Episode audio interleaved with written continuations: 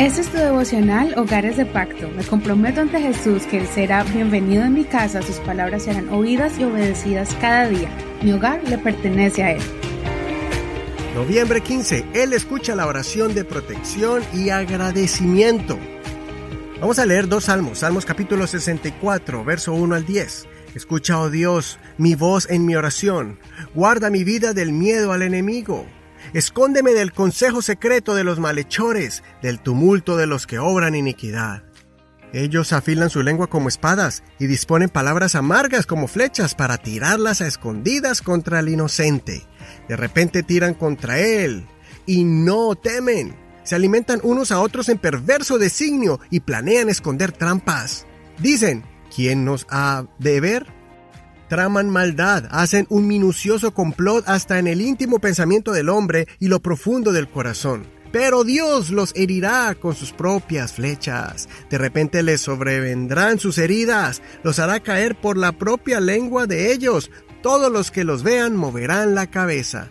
Todos los hombres temerán, anunciarán la obra de Dios y entenderán sus hechos. El justo se alegrará en el Señor y confiará en Él se gloriarán todos los rectos de corazón. Y el siguiente salmo, Salmo 65, vamos a leer del verso 1 al verso 8, versión Reina Valera actualizada 2015. En Sión, oh Dios, te corresponde la alabanza, a ti serán pagados los votos. Tú oyes la oración, a ti acudirá todo ser. Las palabras de iniquidad prevalecen contra mí, pero tú perdonarás nuestras rebeliones. Bienaventurado el hombre que tú escoges y haces que se acerque a ti para que habite en tus atrios. Seremos saciados del bien de tu casa, de tu santo templo. Con hechos tremendos nos responderás en justicia, oh Dios de nuestra salvación, esperanza de todos los confines de la tierra y de todos los mares más distantes. Tú eres el que afirmas las montañas con poder, ceñido de poderío. Tú eres el que sosiegas el estruendo de los mares, el estruendo de las olas y el tumulto de los pueblos. Por eso los habitantes de los confines de la tierra tienen temor de tus maravillas. Tú haces cantar de júbilo a la salida de la mañana y de la noche. Bueno, hoy vamos a estudiar los Salmos 64 y 65. He leído todo el Salmo 64. Por favor, no olvides leer los versos que faltan del 65. El Salmo 64 comienza con una petición que el salmista le hizo al Señor. David le pidió al Señor que lo ayudara a no desarrollar un temor por los enemigos. David era consciente que cuando los malos se reunían en secreto para hacer planes, se convertían en personas muy peligrosas. David describió el peligro que hay cuando una persona utiliza sus palabras para hacer el mal. Esto nos confirma lo que el apóstol Santiago nos enseñó sobre la lengua el peligro cuando usamos las palabras para persuadir a otros a hacer el mal. Por medio de un chisme o un mal comentario, hay personas que han dañado amistades y otros hasta han perdido la vida por malentendidos, por la imprudencia de muchos que con un corazón malo utilizan sus palabras para destruir.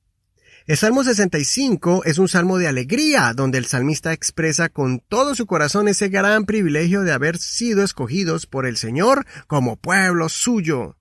Por eso el salmista expresó que toda la alabanza y adoración le pertenecen al Señor, especialmente cuando proviene de aquellos que han sido bendecidos por el Señor para estar en su casa.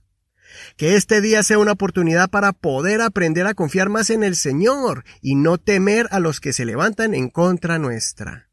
Entendiendo que hay personas malas que se levantan contra nosotros, el Señor hará que ellos mismos caigan en sus propias trampas, recogiendo lo que sembraron con sus malas intenciones.